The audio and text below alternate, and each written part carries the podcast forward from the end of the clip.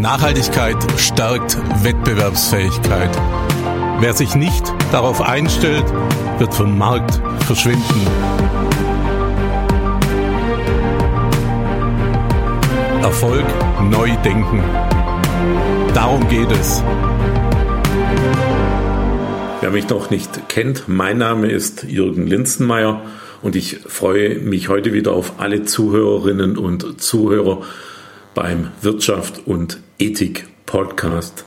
Mein Gast in dieser Episode ist Silvia Steinert. Silvia Steinert ist Director of Corporate Responsibility bei Cosnova, einem Beauty-Unternehmen. Cosnova ist seit seiner Gründung im Jahre 2001 ein inhabergeführtes Unternehmen mit Hauptsitz in Sulzbach.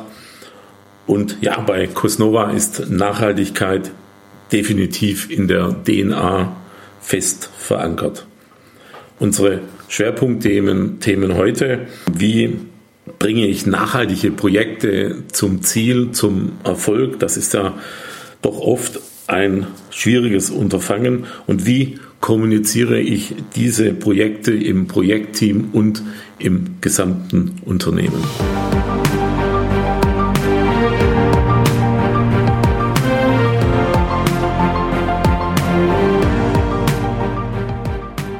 Ich sitze hier jetzt, wie gesagt, bei Cosnova. Mir gegenüber sitzt die äh, Frau Silvia Steinert. Hallo. Hallo. Guten Tag. Schön, dass Sie da sind. Ja, guten Morgen kann man ja nicht mehr sagen. Es ist schon ein bisschen später.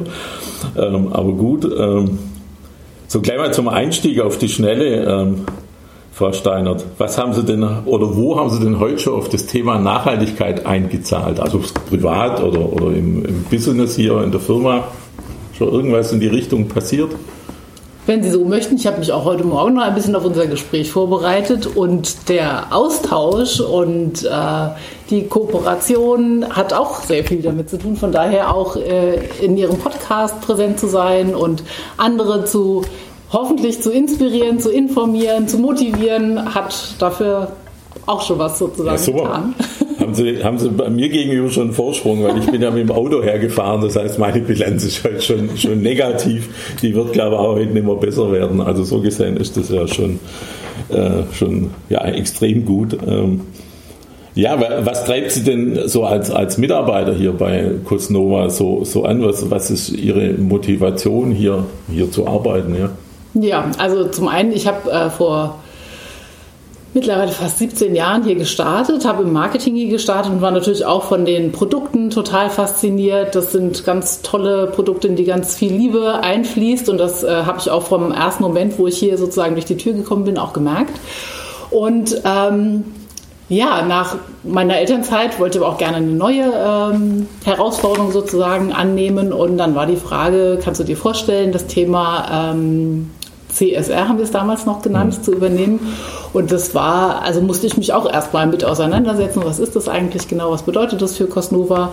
Und meine Motivation, und das merke ich immer stärker, auch über die, die letzten Jahre, wo sich das Thema und die Dynamik so stark verändert, ist wirklich, da befindet sich eine ganze Welt im Wandel und es macht mir total Spaß, das auch für Cosnova mitzugestalten. Also wir haben da einen Anteil und das, das sehe ich total in dem tagtäglichen, was wir tun, dass, dass dass das was verändert. Und das finde ich ganz spannend, da einfach ein Teil davon zu sein. Und äh, wir natürlich als, als Abteilung äh, treiben das sehr, aber natürlich auch eine Geschäftsführung. Aber auch ganz, ganz wichtig ist ein bisschen der erste Punkt sozusagen nochmal aufgenommen.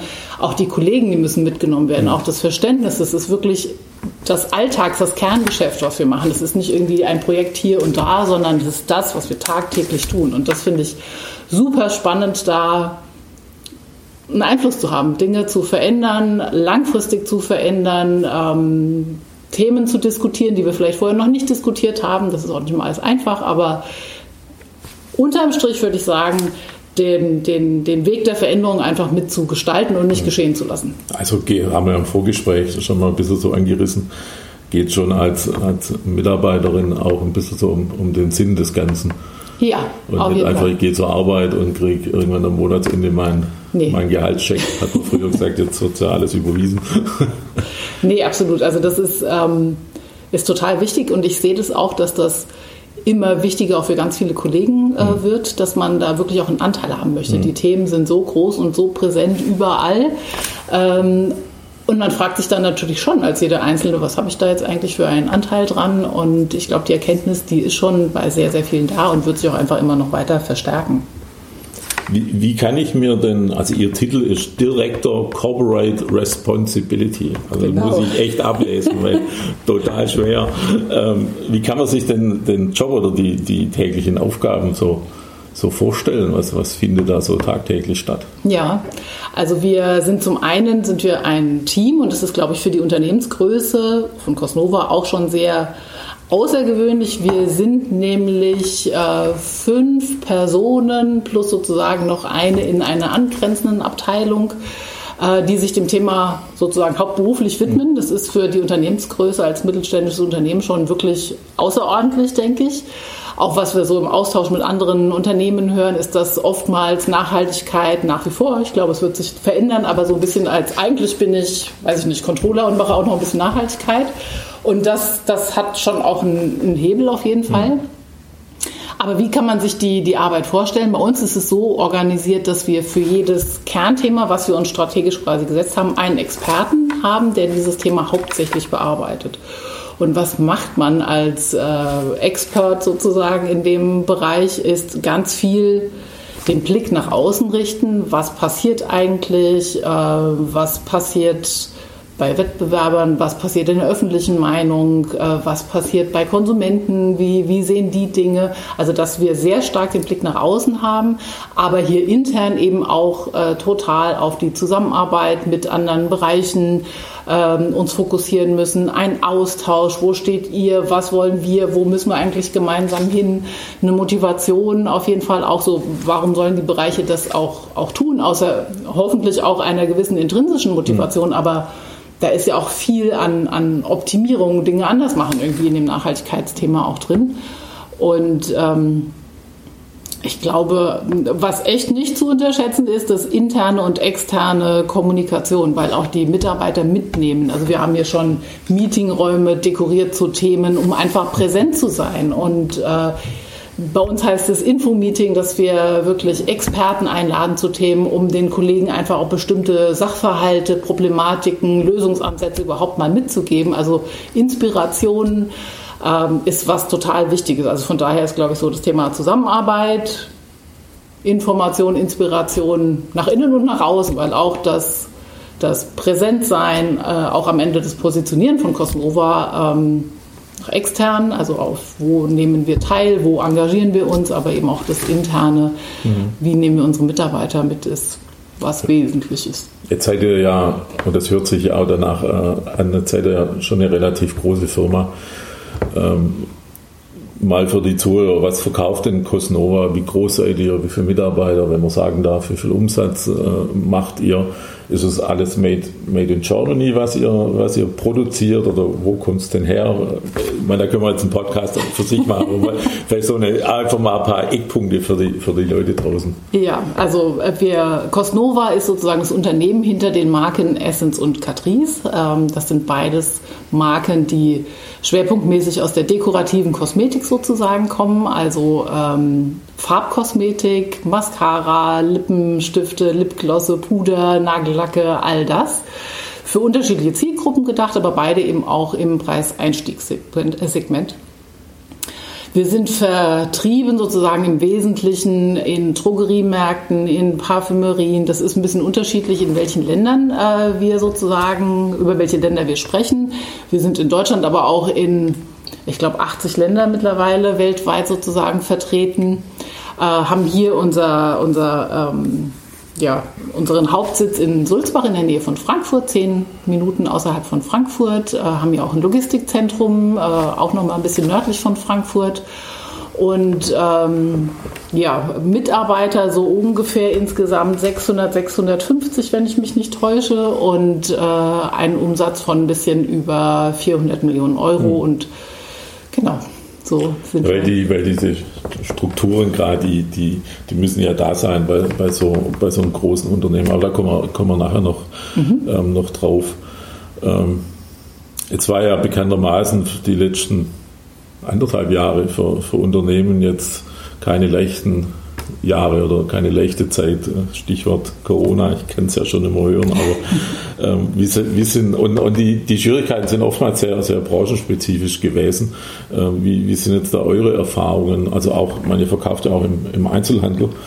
Äh, ist es schwierig gewesen oder ist es mehr geworden? Äh, das ist sehr also das war gerade zu Beginn der Pandemie war es auf jeden Fall schon sehr schwierig. Ich meine, das muss man sich mal vorstellen. Dekorative Kosmetik ähm, und dann dazu Homeoffice, Videokonferenzen, Maske tragen, das ist, hilft dem Thema jetzt nicht so direkt, wenn man erstmal zu Hause ist. Und es waren ja auch alle erstmal so ein bisschen mhm. im Schock, wie wird das jetzt irgendwie werden und wie ist das im Homeoffice. Ähm, aber auch natürlich irgendwie so ein, ein Make-up auflegen, das hat man vielleicht auch in der Form nicht mehr so gemacht. Und wie gesagt, dann äh, auch mit, dann muss ich auch noch eine Maske aufsetzen, dann ist sowieso irgendwie ein Großteil des Gesichtes äh, verdeckt. Das war, das haben wir auch schon sehr deutlich erstmal gemerkt, haben uns aber dann Gott sei Dank äh, auch wieder sehr gut und sehr schnell dann auch äh, erholt. Aber es war für uns jetzt, um nochmal auf das Thema Nachhaltigkeit auch zu kommen. Wie, wie war das eigentlich? Weil wir uns schon gefragt haben, was passiert denn da jetzt eigentlich? Hm. Wird es jetzt weggewischt so ungefähr? Jetzt sind ganz andere Themen irgendwie wichtig. Und wir als Unternehmen haben auch eine, eine, eine, eine, Abteilung, die sich sozusagen, die heißt Trends and Consumer Insights, also die sich ganz speziell mit, was meint eigentlich der Konsument eben auch äh, befasst. Und da war es für uns auch wichtig, nochmal mal ja, zu versichern, sind, was sind es für Themen, haben sich die Themen verändert, sind wir eigentlich noch so richtig unterwegs? Und haben dann aber in den Gremien, die wir haben, aber auch gesagt, nee, nee, ist genau das, also wir sind noch richtig. Und die, die Dynamik ist eigentlich noch ein bisschen schneller geworden, weil ich glaube, wie niemals zuvor sind bestimmte Dinge, die, glaube ich, in der breiten Öffentlichkeit vorher nicht so ganz klar waren, einfach sehr transparent geworden. Wo, wie ist eine Lieferkette? Wo kommen die Dinge her? Äh, was heißt das eigentlich alles? Wie abhängig wollen wir eigentlich sein? Und was, ähm, was möchte ich für Produkte haben? Also ich glaube, sehr grundsätzliche Fragen sind in der Pandemie schon ähm, deutlich nach vorne ja, gekommen. Ja, also ich habe genau den gleichen Eindruck. Also ich mache das jetzt mit Thema Nachhaltigkeit jetzt schon circa vier Jahre. Und mit Greta vor zwei Jahren, sage ich jetzt mal, ist, ist, es wirklich ins Bewusstsein, also der, der Unternehmen gelandet, ist tatsächlich so. Und ich stelle auch fest, dass das Thema jetzt während der Corona-Zeit eigentlich stärker geworden ist und nochmal eine Dynamik bekommen ja. hat, weil man nochmal über sich selber nachgedacht hat und irgendwie gesagt hat, irgendwas läuft hier ja wirklich schief. Also man kann es vielleicht noch nicht greifen, aber, aber es, es ist so, das ist mir auch aufgefallen. Ja, ja. Extrem sogar. Ähm, ich habe immer so ein bisschen das Thema, habe da eine eigene Meinung dazu, ähm, aber viele nachhaltig aufgestellte Menschen, sage ich jetzt mal, ähm, haben so ein bisschen den Konflikt äh, von Luxus zu, zu, Nachhaltigkeit. Also kann denn Luxus nachhaltig sein? Ähm, es ist ja Kosmetik, äh, Sie haben jetzt das dekorative Kosmetik, ich weiß gar nicht so genau, was ist denn dekorative Kosmetik, das muss ich vielleicht auch noch aufklären, ähm, aber es ist an sich ein Luxusprodukt. Also ja, ich mache mach mich hübscher, das ist keine Frage, ja. Ähm, aber wenn ich es nicht mache, äh, passiert auch nichts äh, Grundsätzliches. Also es ist eigentlich ein Luxusprodukt und, und wie ist das schwierig in, im, im Zusammenhang mit Nachhaltigkeit oder, oder steht diese die, stehen diese, dieser Anspruch auf Ästhetik oder diese Materialien, die ihr ja, ja braucht, um das herzustellen, gibt es da einen Konflikt? Ja und nein. Also vielleicht erst nochmal zur ersten Frage, was ist eigentlich nochmal dekorative ja. Kosmetik? Also Kosmetik wird so ein bisschen unterschieden, die dekorative, das ist alles das, was Farbe sozusagen. Das heißt, das ist ein Malerbetrieb eigentlich. Und äh, dann gibt es eben die Pflegende, also das sind eher so die Cremes und solche ah, okay. Sachen. Also von daher sind das so ein bisschen zwei unterschiedliche Bereiche. Ähm, ja, natürlich kann man sagen, das ist jetzt Farbkosmetik. Da kann man sicherlich auch sehr unterschiedlich drüber diskutieren, wie, wie grundlegend ist das. Aber es hat ja auch äh, jetzt nicht wie Zähneputzen oder sowas, aber es hat natürlich auch sehr viel mit einem Wohlbefinden zu mhm. tun, wie, äh, ja, wie möchte ich mich auch selbst irgendwie fühlen. Von daher, wie gesagt, so das Thema Grundbedürfnis äh, kann man sicherlich unterschiedlich dazu mhm. sprechen. Absolut. Wie ist das, äh, steht das in einem Widerspruch? Also ich sage mal so, das ist natürlich, wir sind Preiseinstieg und das wird natürlich auch immer ein bisschen unterstellt, wie kann das denn überhaupt sein, irgendwie Preiseinstieg und Nachhaltigkeit, geht es denn überhaupt? Und Ja, das geht, das ist kein einfacher Weg. Ähm, aber man muss halt anfangen, ihn zu gehen. Und da gibt es natürlich gibt's unterschiedliche Herausforderungen. Ich sage jetzt mal, wenn wir über das Packaging sprechen. Wir sind oftmals klein, schwarz und rund. Das ist irgendwie, wenn ich es jetzt mal so zusammenfasse, die Formel der Verpackung für die dekorative Kosmetik. Das ist oftmals so. Das macht das jetzt nicht einfacher, das Thema. Trotz allem sind wir natürlich auch schon seit, seit äh, einiger Zeit einfach auch daran zu sagen, okay, Verpackung, also bei uns heißt das Feld sozusagen Zero Waste, ist auf jeden Fall ein wesentliches. Und wie gehen wir da eigentlich vor? Und da auch unsere Verpackungen sind natürlich da ein wesentlicher Faktor darin. Und was können wir tun? Und wir glauben sehr stark an, an Kreisläufe. Also Kunststoff ist jetzt nicht per se ein schlechtes Material, aber es muss halt in Kreisläufen geführt mhm. werden. Das bringt viele Herausforderungen, ist gar keine Frage, aber eben auch, was kann ich denn eigentlich tun, um recycelten Kunststoff zu verwenden in meinen Verpackungen. Das ist nicht immer einfach und da, die Kollegen, die sich damit ganz intensiv befassen, können da wirklich auch viel dazu erzählen, wie viel Tests, wie viel ausprobieren, wie viel was, wie reagiert das Material dann eigentlich mit einer Lagerung, verändert sich das, ist es überhaupt noch dicht und sowas, weil natürlich Verpackung am Ende hat es eine Funktion bei uns oftmals. Wenn Sie an die Mascara denken, muss es das Produkt auftragen. Der, der Nagellackpinsel trägt das Produkt auf aber es hat auch eine Transportsicherheit, dass das Produkt einfach in einer äh, super Qualität natürlich auch beim Kunden ankommen soll. Also von daher beschäftigen wir uns mit dem Thema, was kann da an recyceltem Material reinkommen, dass man nicht immer wieder irgendwie neues Material braucht. Was können wir tun, damit es recycelfähig ist äh, oder eben auch weniger Material verwenden? Und Herausforderungen sind da auf jeden Fall. Wir verkaufen Farbe und das muss man oftmals auch sehen, dass das Farbe ist und welche Farbe es genau ist. Und jetzt gibt es unterschiedliche Rot-Rosé-Töne, die sind nicht alle irgendwie gleich, sondern die sind natürlich oftmals in Nuancen. Aber das ist halt wichtig, auch das zu transportieren. Und dann kann das durchaus auch herausfordernd werden, dass wir sagen, dass das geht noch nicht, weil es noch nicht klar genug ist, mhm. noch nicht transparent genug ist. Aber wir haben auch viel schon erreichen können, wo wir für große Ranges, wie zum Beispiel der Catrice, ähm, Clement Doll Mascara, die Flasche schon zu einem sehr hohen Prozentsatz, äh, über 90 Prozent aus einem äh, Rezyklat quasi auch machen konnten. Also das sind aufwendige Schritte, die man da sozusagen geht, die viel Arbeit äh, bedeuten, aber die es auf jeden Fall auch, auch wert sind. Und auch da geht ja auch eine, eine Technologie weiter. Wir arbeiten weiter an den Themen. Also da, da ist viel einfach auch im, im sich entwickeln und Technologien entwickeln sich, äh, Sortier. Ähm, ja, Sortiertechnologie wird sich sicherlich auch noch hm. weiterentwickeln, weiterentwickeln. Also müssen. hat auch viel mit Innovationen zu tun. Ja, aber so grundsätzlich seid, ich meine, das hat ja jetzt nicht nur, nicht nur was mit eurer Branche zu tun, ähm, seid ihr schon der Meinung, dass, dass Luxus jetzt dem Thema Nachhaltigkeit nicht im Weg steht, sondern dass Luxus Produkte, Artikel, Dienstleistungen ja durchaus nachhaltig sein können, dürfen, sollten. Auf jeden Fall.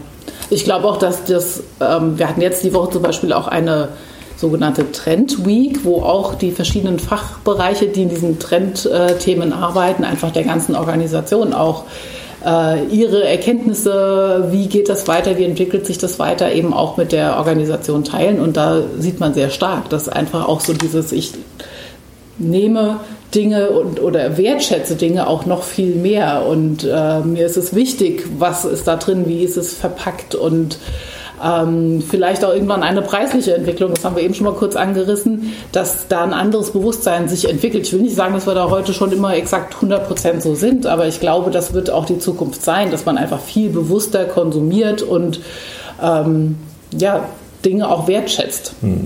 Ja, ich, ich bin ja absolut gleicher Meinung. Also ich habe ein, ein Ethic Society Unternehmen, die verkauft, produziert ähm, Kleidung aus Kaschmir und Kaschmir ist an sich ein, ein urnachhaltiges Produkt. Wenn ich das in der Mongolei direkt vom, vom Bauer hole und, und, und dann sauber verarbeite, ist es, ist es zwar ein Luxusprodukt und, und sehr teuer, ähm, aber es ist äh, durchaus sehr, sehr nachhaltig. Und, und, und äh, deswegen, ich sehe das genauso. Also Luxus äh, steht ihm eigentlich nicht zwingend im Weg. Also über der Konflikt ist vielleicht eher bei diesem übergeordneten Konsum und dieser Konsumgeilheit, die, die so manchmal ein bisschen aufkommt. Aber das hat nicht zwingend was mit Luxus zu tun. Ja. Luxusartikel halten unter Umständen auch viel, viel länger wie, wie andere Produkte.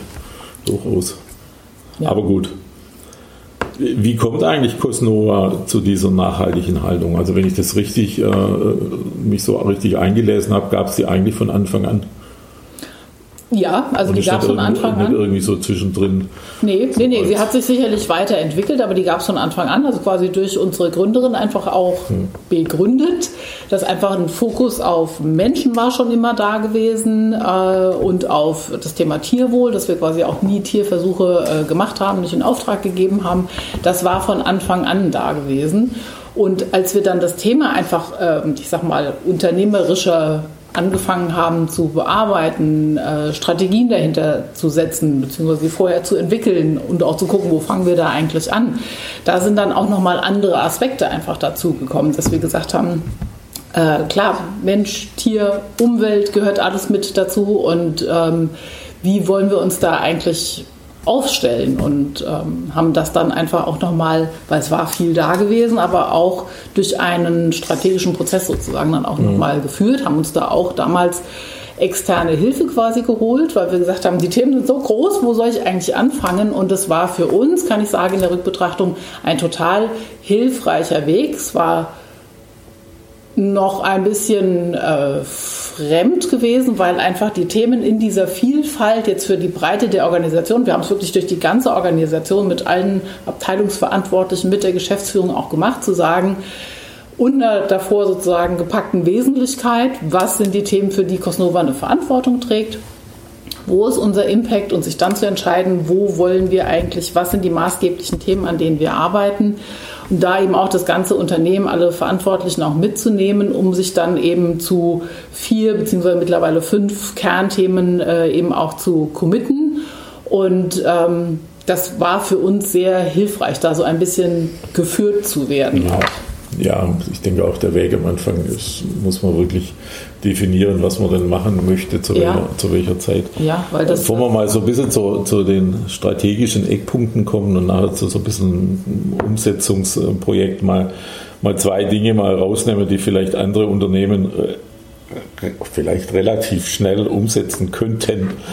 Ähm, so erstens, ähm, ich habe gelesen, ihr helft Frauen beim, beim, beim Wiedereinstieg äh, sozusagen, also das ist ein Kernelement bei euch. Wie, wie muss ich mir das vorstellen? Ihr übernimmt Betreuungskosten, wie läuft das ab?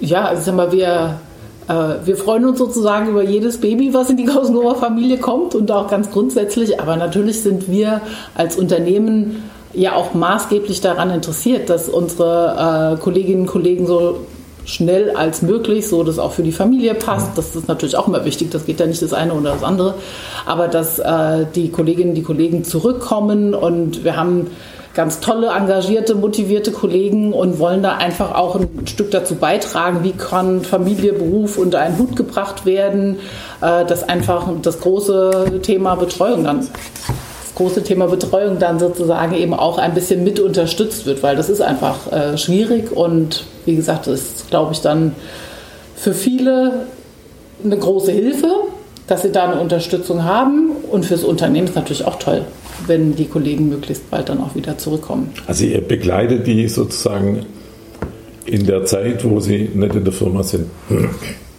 Wir bieten vor allen Dingen an, äh, quasi auch eine, eine, eine finanzielle Unterstützung sozusagen, wenn sie, äh, also je nachdem, wer wann wie zurückkommt, äh, dass wir dann einfach auch uns an Betreuungskosten beteiligen.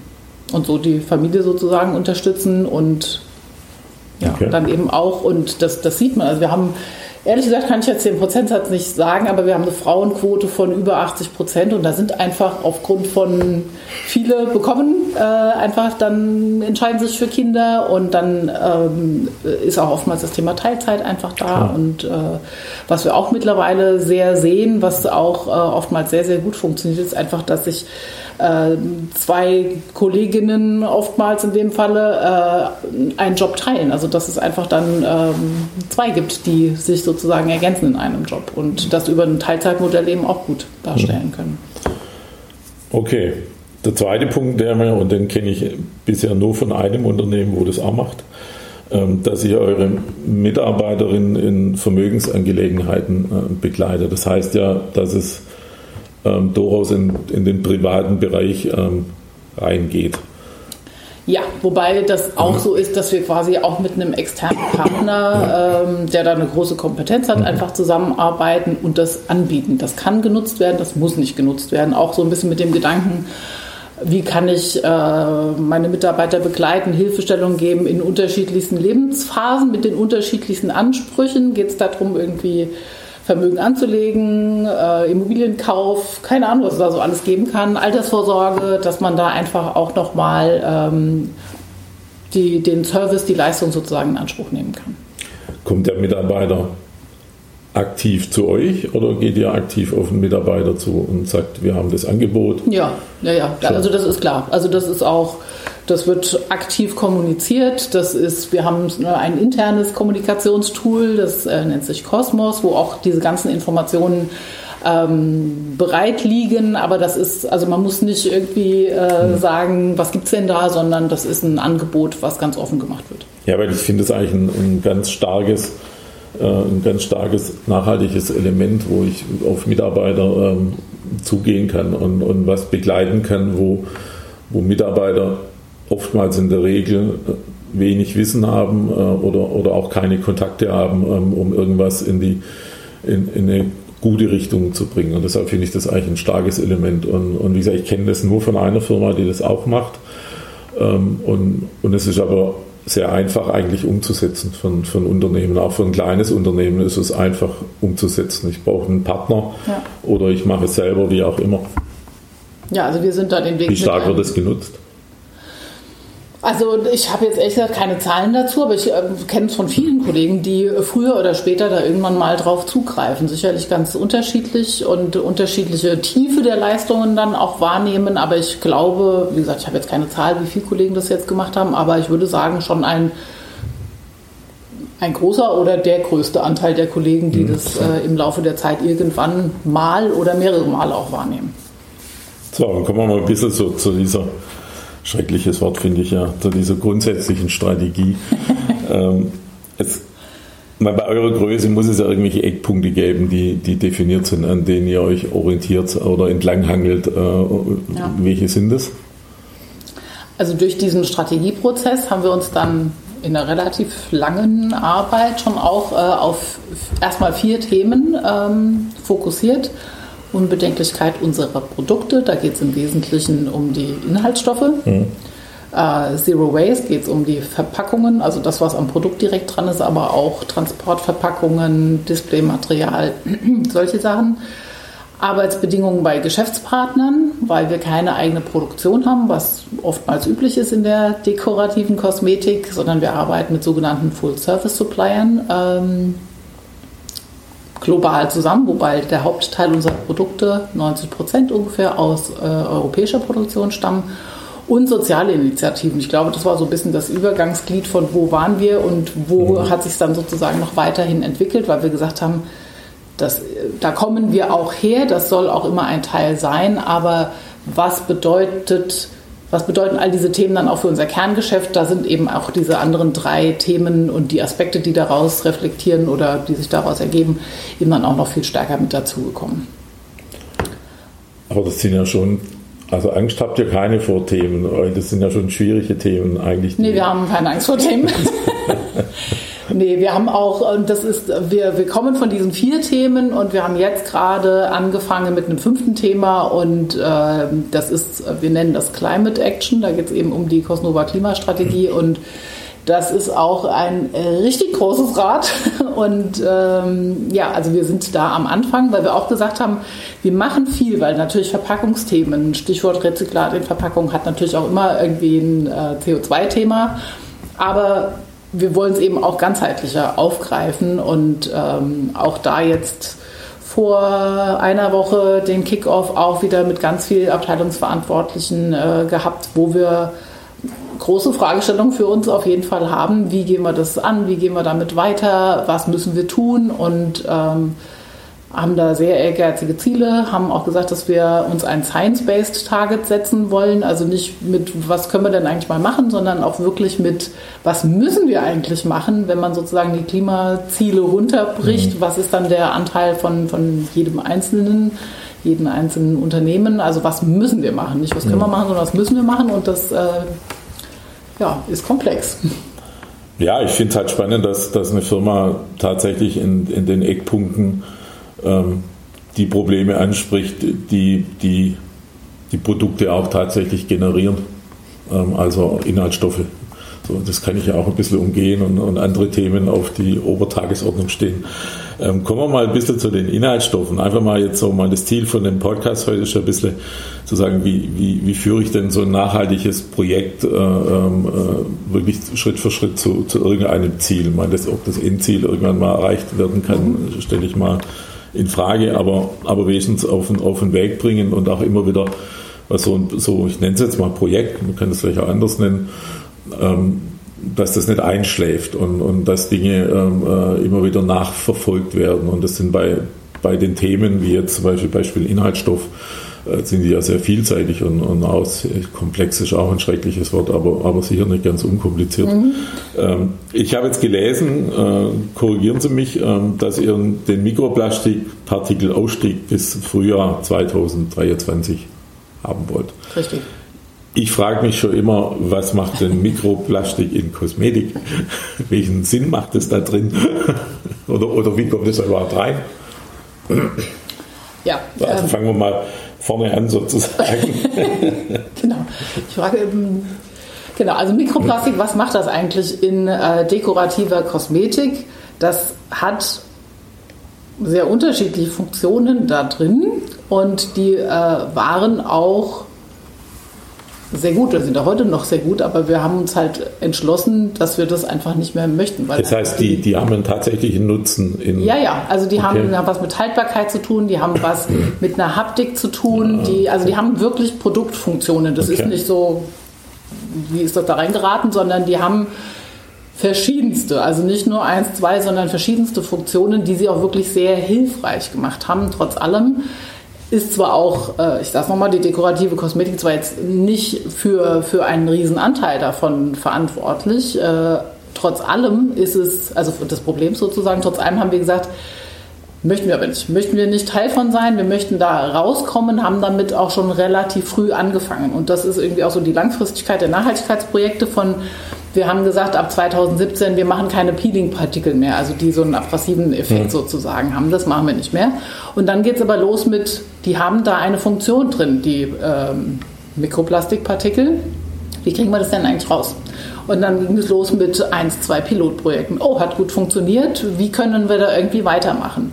Und das hat mittlerweile wirklich, also es funktioniert sehr gut. Das, man muss da definitiv dranbleiben. Wir haben ähm, Updates sozusagen, äh, mindestens zwei im Jahr, dass unsere Marken neue Produkte bringen, andere dafür rausnehmen. Da kommt man ganz gut da auch voran, dass man, äh, weil wir gesagt haben, seit Anfang 2020, es gibt keine Mikroplastikpartikel mehr in neu lancierten Produkten.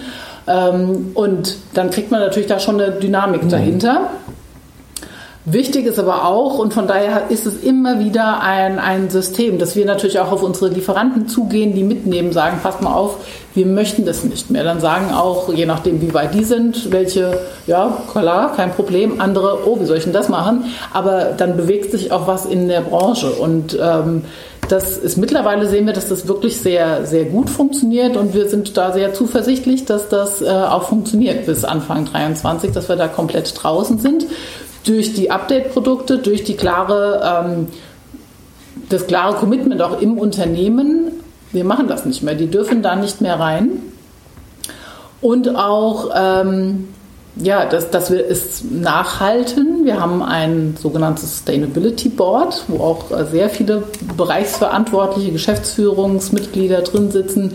Wir treffen uns alle sechs, acht Wochen, aber haben eben auch einmal im Jahr quasi so eine Art wo stehen wir denn jetzt eigentlich und gucken uns das dann an und äh, passt das in unsere in unseren Zielkorridor, müssen wir Dinge irgendwie anders machen. also aber der erste Schritt ist im Prinzip zu sagen, das ist ein Thema, wo uns als Unternehmen einfach betrifft. Genau. Weil wir da ein Problem oder eine besondere Situation genau, haben. Genau, weil wir sehen, so. da haben wir einen Anteil dran, das so. möchten wir und, nicht. Und dann kommt ähm, ähm, weil mir ist ja wichtig, dass ein anderes Unternehmen jetzt das vielleicht nachvollziehen kann. Ähm, kommt dann der Impuls von der Geschäftsleitung, äh, die dann sagen, wir müssen da was, aber wo kommt dieser erste Impuls her? Der, also das, da ähm, an diesem Thema was zu ändern zu wollen? Ja, Also wir, wir, haben, wie gesagt, für jedes Thema haben wir einen Experten und das Thema Unbedenklichkeit äh, haben wir eben auch eine äh, Expertin im Unternehmen, die jedes Jahr wieder alle Inhaltsstoffe, die wir verwendet haben in unseren Produkten, das okay. sind über 1600, schaut sie sich an nach äh, ökologisch, sozial äh, okay. Komponenten sozusagen. Da sind ganz viele drauf, die mittlerweile schon auf schwarze Listen, die dürfen gar nicht mehr verwendet werden. Aber dann kann man das eben auch nachverfolgen, wo ist denn eigentlich ein Thema. Und ganz ursprünglich war das dann eben auch, dass wir gesagt haben, Mikroplastikpartikel ist ein Thema. Also das, das, das eigentliche Thema, das, äh, das Problem, die Situation kommt im Prinzip bei euch aus dieser Abteilung ich will nicht sagen ausschließlich, aber ja. oftmals ja, weil okay. wir uns eben sehr tief mit den Themen beschäftigen und dann kommt eben das Thema wollen wir nicht mehr. Und dann über den Zeitverlauf gibt es dann irgendwelche anderen Themen, die sich daraus entwickeln, weswegen die Nachhaltigkeit und das Thema daran ein fortlaufendes mhm. sein wird, die Transformation, weil immer wieder neue Themen und neue Aspekte dazukommen. Aber dann kommt eben so mit, wir schlagen dann eben auch vor, wir sollten die und die Themen äh, bearbeiten mit dem und dem Zeithorizont gehen in eine Geschäftsführung äh, dort, und das brauchen wir auch, also das Commitment der Geschäftsführung ist unabdingbar, weil wie es oft in der Nachhaltigkeit ist, manche Dinge funktionieren tatsächlich ein bisschen einfacher, als man es vielleicht ursprünglich gedacht hat, manche nicht. Und dann ist es schon auch wichtig, dass da eine mhm. Unternehmensführung auch. Das heißt, bei kleineren Unternehmen wird es eher direkt aus der Geschäftsleitung kommen, weil, weil es diese, diese Abteilung auch nicht gibt, die, die da arbeitet. Oder es kommt irgendein Impuls aus, aus, ja. aus der Belegschaft, die ja, sagen, da müssen wir irgendwas genau. ändern und ja. das geht so nicht weiter. Oder ich habe jetzt von zehn Kunden gehört, dass. Genau. Wie, wie wird dann so ein Projekt, ähm, der nächste Schritt ist ja, oder muss nicht, kann aber, bei kleineren Firmen ist das in der Regel so, was kostet das? Das heißt, es hat eine gewisse personale, personelle Kapazität notwendig, um das zu begleiten, je, je nach Projekt. Ja. Jetzt mal Beispiel äh, Mikroplastikpartikel. Ähm, und es muss ja irgendwo eine finanzielle Power her, äh, wo man sagt, das legen wir jetzt auf eine Zeitschiene von ein, zwei, vier Jahren. Äh, das Personal ist zuständig und, und ja. die, den Etat haben wir dazu. Wie wird das festgelegt oder wird es bei euch festgelegt? überhaupt? Kann ja auch sein, dass du sagst, wir machen das jetzt und, und fertig. Ja, mm, also wir haben natürlich schon ein grundsätzliches Commitment, dadurch, dass es uns als Abteilung und auch in dieser Größe gibt, dass wir uns damit beschäftigen, beschäftigen dürfen auch, dass wir da unsere Zeit reingeben, die anderen Abteilungen sozusagen auch mitnehmen. Das ist sicherlich schon ein, ein, ein großes Commitment ähm, seitens der, der, der Geschäftsführung eben auch, der Inhaber, dass es das auch gibt das, äh, und dann das Runterbrechen dann eben über Commitment Geschäftsführung, Sustainability Board, wie das bei uns heißt. Äh, da sind natürlich ganz viele andere Abteilungen. Da, manchmal mag es da auch Zielkonflikte geben, die wir dann versuchen da eben auch zu lösen.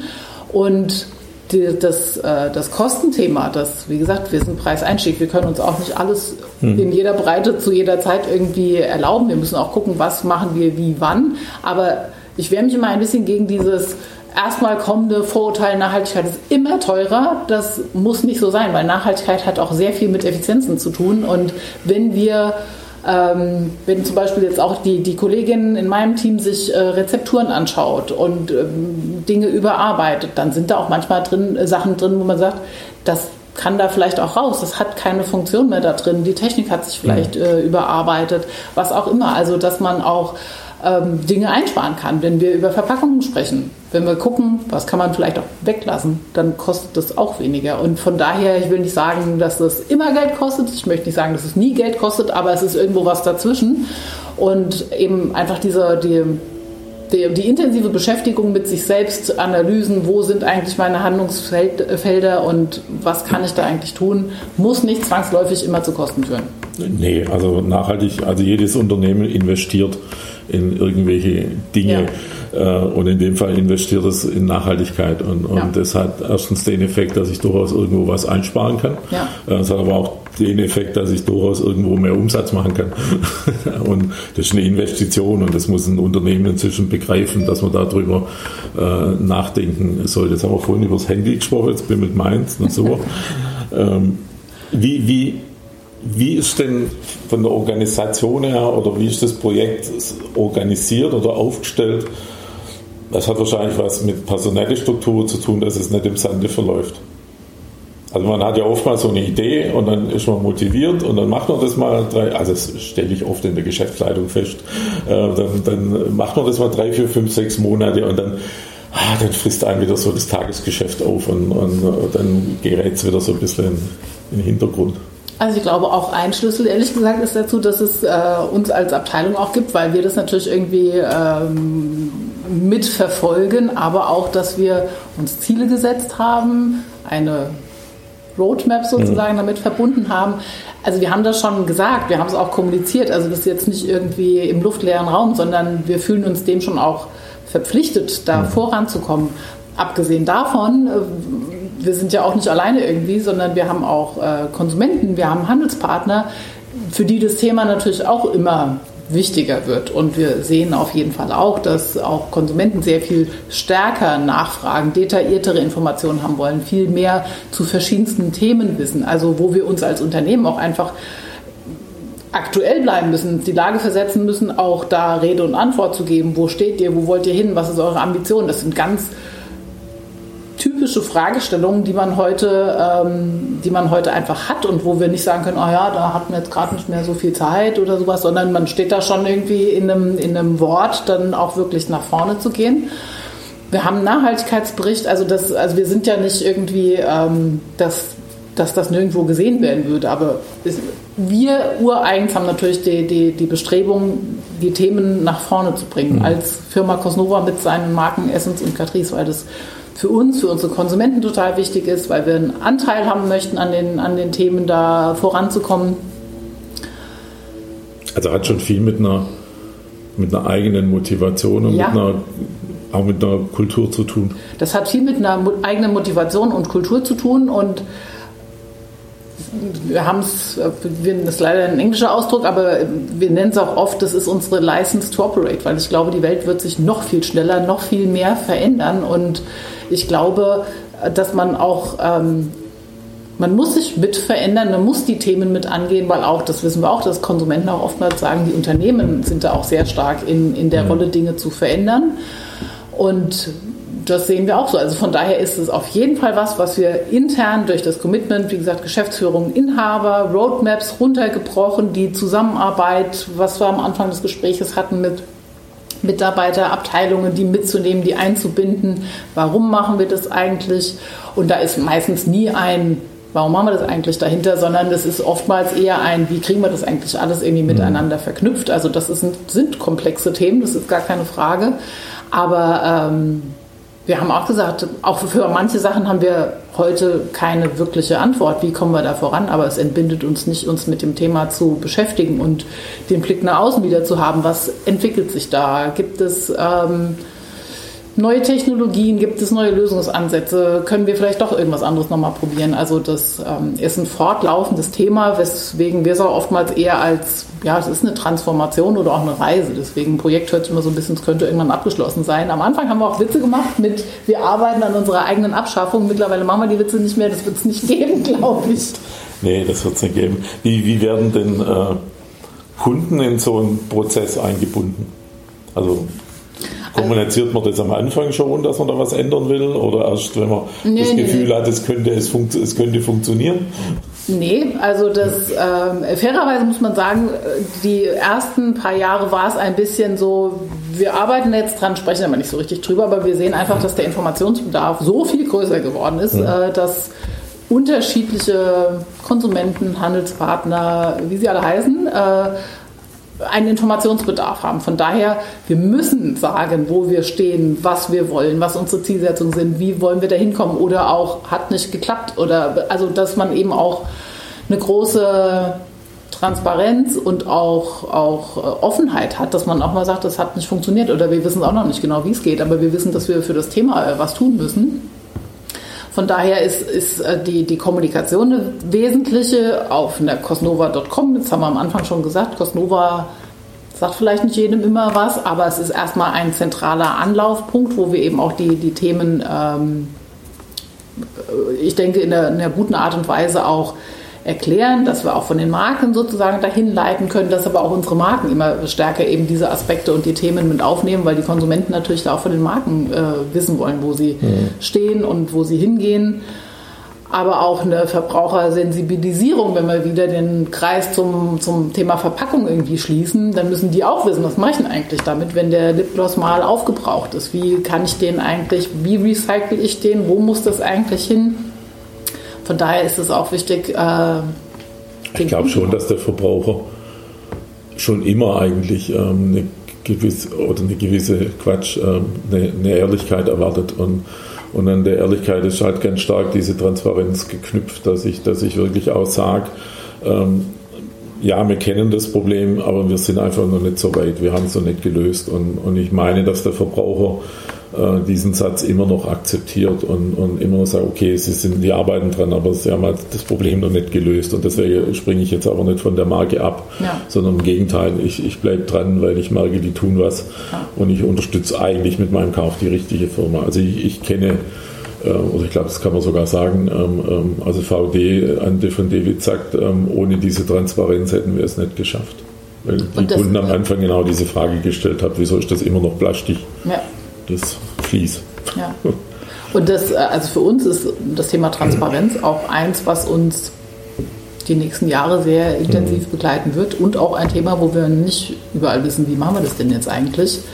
Ähm, aber wie eben schon gesagt, das wird uns nicht davon entbinden, mhm. dass das ein Thema ist, äh, dem wir uns stellen müssen und das einfach verfolgen müssen. Immer so ein bisschen wichtige Frage für, für meine Zuhörer. Äh, glaubt ihr denn, dass Kunden bereit sind, für für ein nachhaltiges Produkt mehr zu bezahlen? Ähm, kein klares Ja. ähm, wir hatten es eben schon so ein bisschen angerissen. Also man kann das jetzt heute, kann man nicht mit einem klaren Ja antworten. Ehrlicherweise ist so, kann man noch nicht sagen, dass es äh, heute schon genau so gehandelt wird, wie äh, auch immer formuliert wird, sage ich mal. Aber ähm, ich habe vorhin schon mal auf, auf die, äh, unsere Trend Week auch schon mal angespielt. Ich glaube, da passiert, da passiert aktuell was und es wird sich auch noch weiter entwickeln. Das, äh, glaube ich, das Bewusstsein. Es geht nicht alles irgendwie kostenneutral und irgendwo müssen wir das quasi dann alle zusammen eben auch. Äh, und das hat ja nichts damit zu tun, dass man immer jetzt irgendwie mehr Gewinn oder sowas machen Ja, muss, das habe ich gerade so gedacht. Das muss man natürlich in dem Prozess ausschließen, dass man nicht äh, nee, das nur macht, weil man äh, unterm Strich mehr, mehr Geld verdienen möchte, weil dann ist es irgendwie kontraproduktiv. Nee, nee, nee, sicherlich. Aber, äh, sondern dass bestimmte Dinge gehen nicht kostenneutral und dann müssen wir halt, und ich glaube aber auch die Entwicklung geht dahin, dass das, ähm, ja, dass den Dingen nochmal mehr Wert zugeordnet wird. Ähm, aber kann ich es heute schon exakt eins zu eins so sehen? Nee, das können wir jetzt auch noch nicht. Ja, ich, ich, wie gesagt, ich frage das immer, ähm, äh, weil, weil ich kenne auch Beispiele, wo, wo, wo tatsächlich das so funktioniert, dass das ähm, ähm, sauber, ehrlich kommuniziert auch mehr, mehr bezahlt wird dafür, definitiv. Und, und auch in schwierigen Branchen trotzdem mehr bezahlt wird vom Verbraucher. Also ich rede jetzt mal vom Verbraucher und nicht vom, vom Businesskunden oder ja. so. Das scheint auch sehr branchenspezifisch zu sein, also im Augenblick noch. Ja, aber ich glaube, da, da die Entwicklung wird es geben, glaube ich. Das äh, auch, ich habe schon über die Pandemie gesprochen, dass einfach Lieferketten, wo kommt was her und sowas, also dass die, die Verknüpfungen einfach klarer sind und ja, ich glaube, dass das schon die, die Richtung ist, in die es auch geht, dass man ja, da auch bereit ist. Man jetzt setzt ja unglaublich viel nachhaltige Themen bei euch im Unternehmen um. Jetzt, jetzt konnten wir heute im Podcast natürlich, können wir nochmal drei Podcasts machen, ähm, noch ein, zwei, drei, vier Aspekte besprechen ist irgendwas noch total wichtig, was, was, was jetzt einfach schlicht erwähnt werden sollte, was, was, was euch so ein Kern noch oder irgendein Thema, wo, wo euch noch auf dem Herzen liegt? Oder ich vergessen habe?